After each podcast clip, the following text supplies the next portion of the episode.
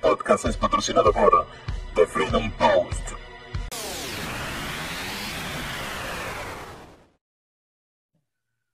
Bueno, bienvenidos hoy a En la Mira Podcast, episodio 19 ya. Gracias a todos los que nos escuchan el día de hoy, excepto Aristóbulo. Aristóbulo no nos podrá escuchar el día de hoy porque Aristóbulo se murió. Y sé que sonará muy feo, ¿no? Que yo esté diciendo esto así de esta manera, burlándome de la muerte de alguien. Pero no, es que para mí es difícil. Disculpen que me ría, pero es que estos comunistas que han destrozado el país han tenido tanta suerte para no pagar por lo que han hecho que se mueren antes, ¿no? Eh, pero bueno, como quien dice, peor es nada. Ya no está. No se llevará a la tumba el yatecito conocido como el Diablito que rondaba por eh, Casabote en Lechería, ni, ni, por las playas más exóticas de Venezuela, conocido también ese, ese yate por, por un sinfín de fiestas que pocos podían costear. Aristóbulo Isturiz fue adeco. Ya, él es el claro ejemplo de por qué personas como yo decimos que Acción Democrática fue la cuna del chavismo, ¿no? Eh, no podemos olvidar que este personaje fue aquel personaje que en cadena nacional, en la asamblea, dijo que no, o sea, que el control de cambio no era una medida económica, sino una medida política, que al ellos quitarla, nosotros lo tumbábamos. Me van a volver a caer por Twitter, empiecen. Pero el control de cambio en Venezuela es una medida política, no es una medida económica.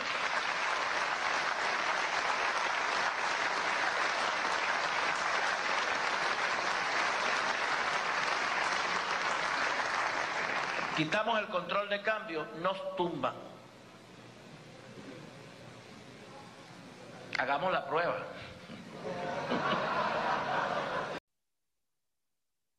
Él sí sabía o sí decía exactamente por qué era el control de cambio. Por lo menos no, no, no dijo el embuste, ¿no? Si queremos rescatar algo. Eh, fue un ladrón que nos dijo, los, los vamos a robar en su cara. ¿Ok? Pero bueno, Aristóbulo ya no está con nosotros. Eh, hemos visto un sinfín de políticos eh, opositores, ¿no? Entre comillas, que han dado las condolencias. Pero mi favorito es ese que me engañó a mí dos veces, ¿no? Porque yo digo, yo puedo, o sea, no puedo entender, y es verdad, no puedo entender cómo personas votaron por Hugo Chávez en el 98, cuando fue un tipo que dio un golpe de Estado. Quizás no me siento tan mal así, porque yo, o sea, yo nunca voté ni apoyé a Chávez ni a Maduro, gracias a Dios puedo darme el tupé de, de decir yo no. Sin embargo, yo voté dos veces por Enrique Capriles Radonsky. La primera, evidentemente, porque pensaba que era la, la mejor opción. Confié en un cambio, estaba yo un poco inexperto en la materia política, ¿no? La segunda vez porque era la opción que teníamos. Pero claro, como todos sabemos qué pasó en esas elecciones, que él las regaló. Eh, digamos que Capriles Radonsky es uno de los personajes por los cuales nosotros estamos aquí, por él no salir a defender su victoria, por él ser un cobarde. Hoy ese cobarde pone este tweet, lo pongo acá, dando las condolencias a la familia de Aristóbulo Isturiz, que lo conoció a finales de los 90 y bla, bla, bla, bla, pero siempre tuvieron una buena relación. Siempre tuvieron una buena relación. ¿Ok? Después que los radicales este, hablamos de más, etcétera. No, no. Siempre tuvieron una buena relación. ¿Por qué usted cree que este régimen, esta dictadura, no salió con la oposición liderada por Capriles Radonsky? Porque Capriles Radonsky simplemente fue una de las prostitutas baratas, o quise, mejor dicho, la primera prostituta barata que pasó por manos de todo el régimen, ¿no? Le hizo el juego a Diosdado, le hizo el juego a Alias le hizo el juego a, a Hugo Chávez, le hizo el juego a Maduro, y ahora anda como desesperado buscando la manera de que hayan elecciones porque él necesita montarse en un cargo político, que sabemos que está apuntando no a Miranda precisamente, pero sí a los lados de, de Petare.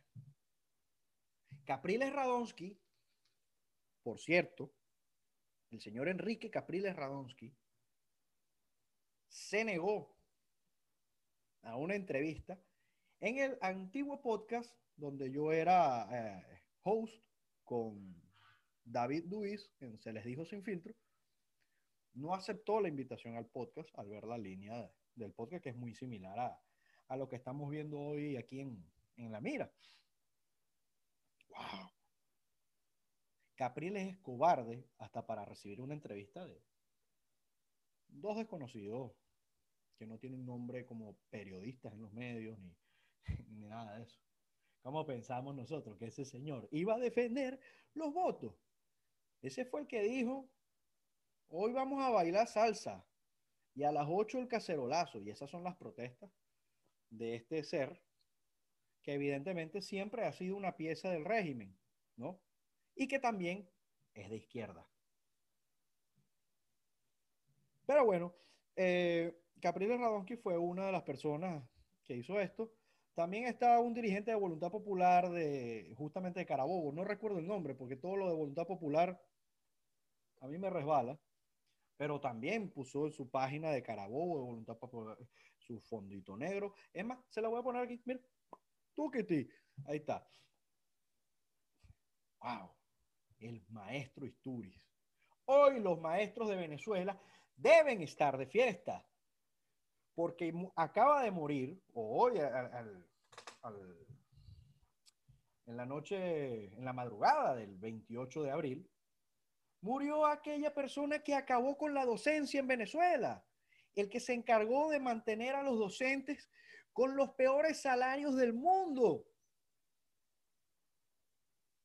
Pero el maestro Isturiz tenía su yatecito, su avioncito, su cazabote, eh, una cuenta en el extranjero, en Andorra, si no me equivoco, con más de 9 millones de dólares, que no es nada para todo lo que ha podido robar. Bueno, me imagino que es una de tantas, ¿no?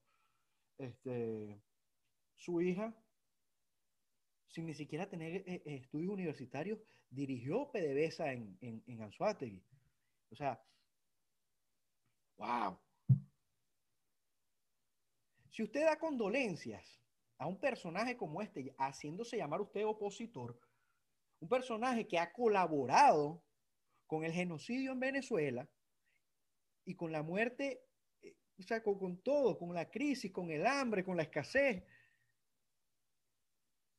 y que también está en el bando, escuchen bien, que también está en el bando que te inhabilitó políticamente, usted no es un opositor, usted es un colaboracionista, Usted es un idiota, señor Enrique Capriles Radonsky, porque esa es la verdad.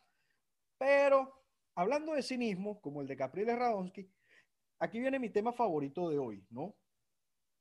Y adivinen cuál es. Ustedes saben que gracias a la plataforma Anchor, eh, como escucharon en el comercial previo a este episodio, es donde uno puede distribuir eh, su contenido en diferentes plataformas como Spotify, Apple Podcasts, Google Podcasts, de manera gratuita. Y a su vez, por reproducciones, eh, puede generar ingresos. ¿no? Anchor es una página que el que no la sepa manejar eh, es un idiota. Y es tan fácil de manejar que hay un nuevo podcast que salió la semana pasada de la señora Luisa Ortega Díaz. ¿Ustedes se acuerdan de Luisa Ortega Díaz? Ah, aquí está, Luisita. La ex fiscal general de la República. No, ya va, tiempo. La fiscal general de Hugo Chávez. Y la fiscal general del gobierno interino de Juan Guaidó. Esto es irónico, ¿no? Sancionada, violadora de derechos humanos. Eh, acabó con la vida de miles de manifestantes, inventando cargos. eh, fue la que procesó a Leopoldo López, aparte, ¿no? ¡Wow! Bueno, Luis Ortega ha eh, inaugurado su, su podcast que se llama Brevemente. Brevemente, perdón. Brevemente, brevemente, cara de tabla, cínica. Bueno, no sé, tenemos muchos adjetivos calificativos para poder hablar de esta mujer. A mí no me gusta expresarme mal de las mujeres porque evidentemente yo nací de una mujer, amo a las mujeres. Las mujeres son lo mejor que hay. Pero esta señora es una bruja, es una delincuente, es una asesina y es una corrupta que ahora se quiere lavar la cara, ¿no?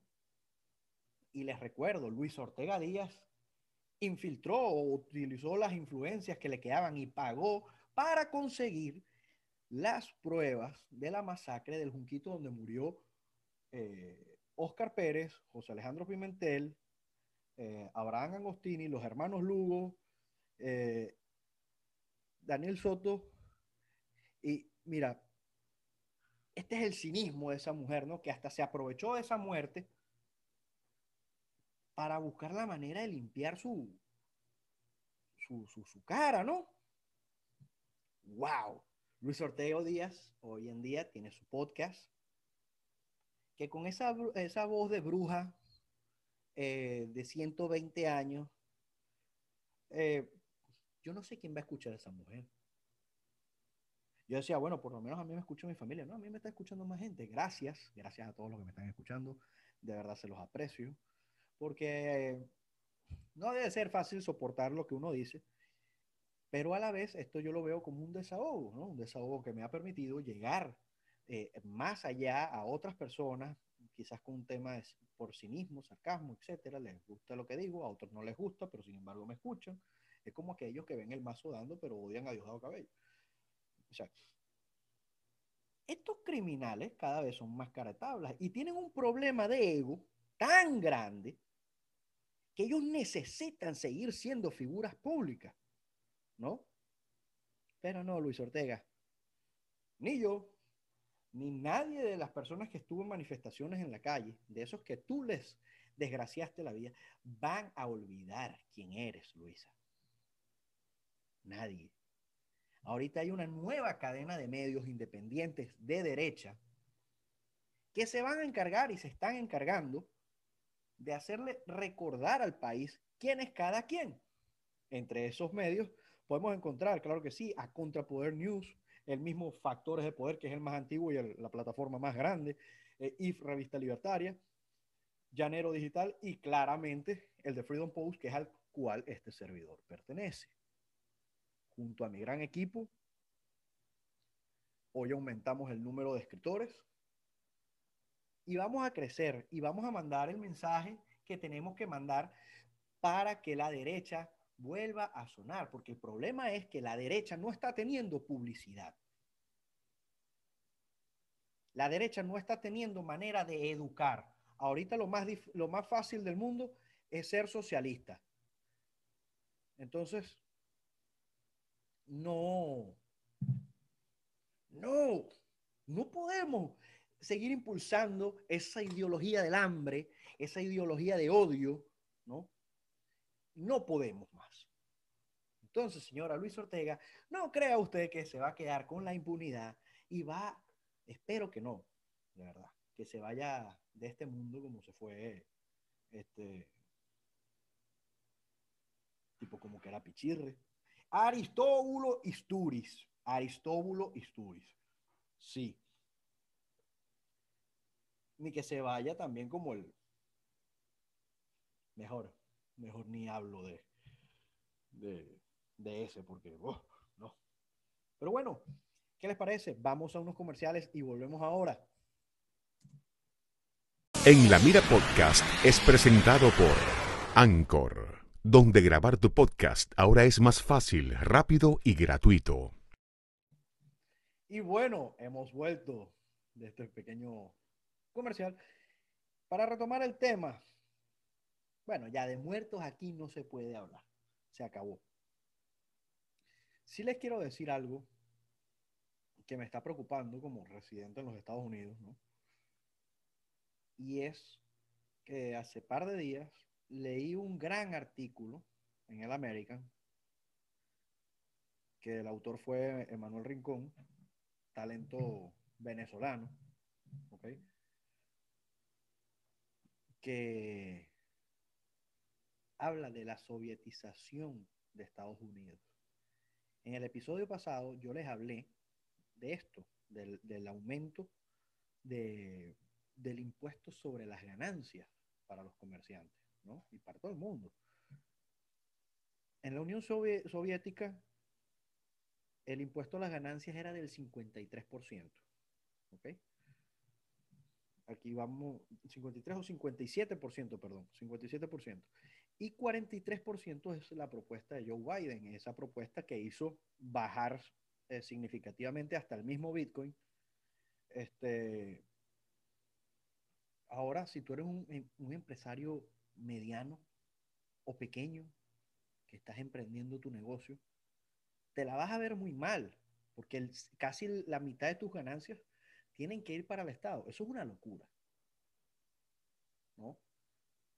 Y de esta manera vemos cómo el, el socialismo está llegando a Estados Unidos, así como lo está en España, que nadie se dio cuenta en qué momento llegó, eh, que ya hoy en día en España empiezas a ver cosas como lo que el mal manejo de la pandemia, eh, el caos que hay allá, la- la- el, el- el desempleo. Eh, España que tiene uno, o sea, que ha tenido siempre un buen sistema de salud, o sea, la vacunación va en, a paso de tortuga, a, paso de país de tercer mundo. Eh, aquí en Estados Unidos se está moviendo, gracias a Dios, eso, eh, muy rápido, si lo digo. Yo me vacuné. El mayor tiempo posible que estuve ahí fueron 15 minutos después de, la, de, que me pusieron la vacuna, porque para entrar yo no hice ni cola. O sea, eso era muy, muy rápido en el Valencia College en la ciudad de Orlando. Eh, y les digo, hay países como Israel que ya vacunaron literalmente el 100% de su población y ya han recuperado el 96% o más de su actividad económica. Las cuarentenas no son soluciones. La cuarentena era quizás algo eh, para el principio porque no sabíamos cómo iba a pasar, o sea, qué iba a pasar, qué- cómo íbamos a manejar esto, pero ya hay vacunas. Los números en Texas han disminuido una barbaridad. Aquí en Florida también, porque los procesos de vacunación son rápidos. Entonces, eh, creo que el Estado ya debe dejar de, de seguir oprimiéndonos, ¿no? Como he visto, o sea, ya, veo muchos medios, ya, ya muchas personas se están dando cuenta que ellos ultradefensores de Joe Biden no saben de qué manera defenderlo ahorita, porque los 100 primeros días de Biden ha sido una catástrofe. Eh, y Biden nos ha recordado a nosotros lo buen presidente que era Donald Trump. ¿no? Entonces, a los venezolanos yo les quiero hacer un mensaje de reflexión. Tenemos que invitar a la gente a entender qué es el socialismo, qué es la izquierda. ¿Ok? Porque se están apoderando del mundo, están alineados medios de comunicación, ya vimos lo, fundamental que es la información y los medios de comunicación al momento de tomar decisiones eh, políticas. Y, y creo que ten, tenemos que ayudar a, a pedir, o sea, ayudar no, impulsar a que la gente abra los ojos. Es necesario. Porque dentro de nada vamos a ver entonces diálogos entre demócratas y, y republicanos. ¿no?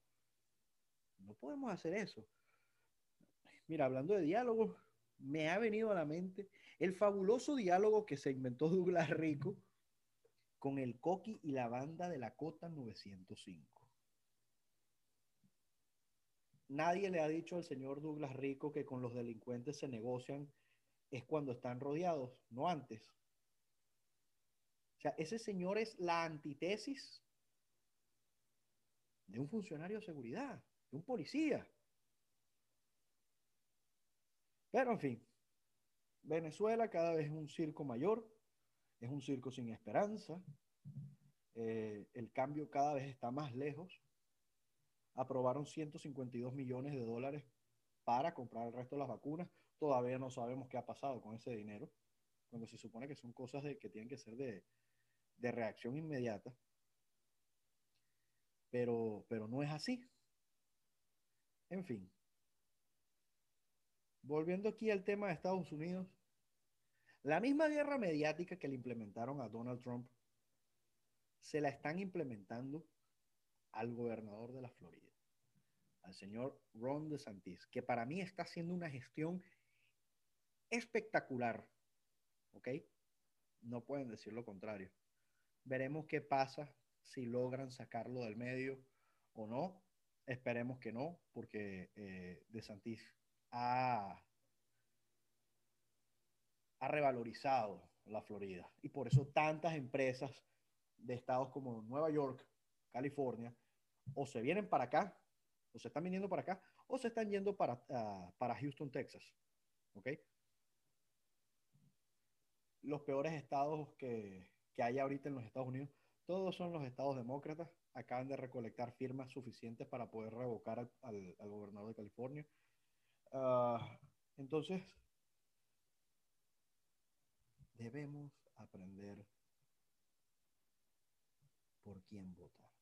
No lo que nos digan los medios. Debemos razonar. Debemos enfocarnos en la meritocracia, no en el simpático. ¿Ok? Pero bueno, eh, para cerrar este, este podcast, eh, primero que todo, en The Freedom Post le damos la bienvenida a Rommel Beitía como nuevo escritor. Se une a, al roster. Estamos, estamos creciendo. Eh, así como está creciendo IF Revista Libertaria, como está creciendo Llanero Digital, Contrapoder. Eh, medios de derecha que los invito a todos a que los sigan. Porque estamos buscando la manera de hacer llegar a, nuestros seguidores y suscriptores eh, la información desintoxicada, la información veraz, ¿no? La información en contra de la izquierda, del comunismo, de los chinos, de los cubanos, de los rusos, ¿ok? Así que ya saben, los invito a, a seguir eh, arroba de Freedom Post, guion bajo en Instagram, arroba de Freedom Post en Twitter y www de freedompost.net, donde tenemos informaciones de última, de última hora, eh, acontecer mundial y artículos de opinión tan perdidos que estaban en Venezuela. Puros escritores venezolanos. Así que también hay que apoyar el talento de la casa, los invito a eso. Y también a educarse, ¿no? Los invito tenemos todo para ser mejores. No dejemos que otros países pasen por lo mismo que lo de nosotros. Ya lo de nosotros es casi irrecuperable, ¿no? Ah, a mí me queda en lo personal un poquito de, un poco de esperanza, pero bueno, espero que les haya gustado este pequeño episodio de En la Mira Podcast, su episodio número 19 vendré con una sorpresa para el próximo episodio, así que los espero a la próxima. A todos los que nos están escuchando hoy, y como dije, excepto a Aristóbulo. Chao, chao, nos estamos viendo. En la Mira Podcast es presentado por Anchor, donde grabar tu podcast ahora es más fácil, rápido y gratuito.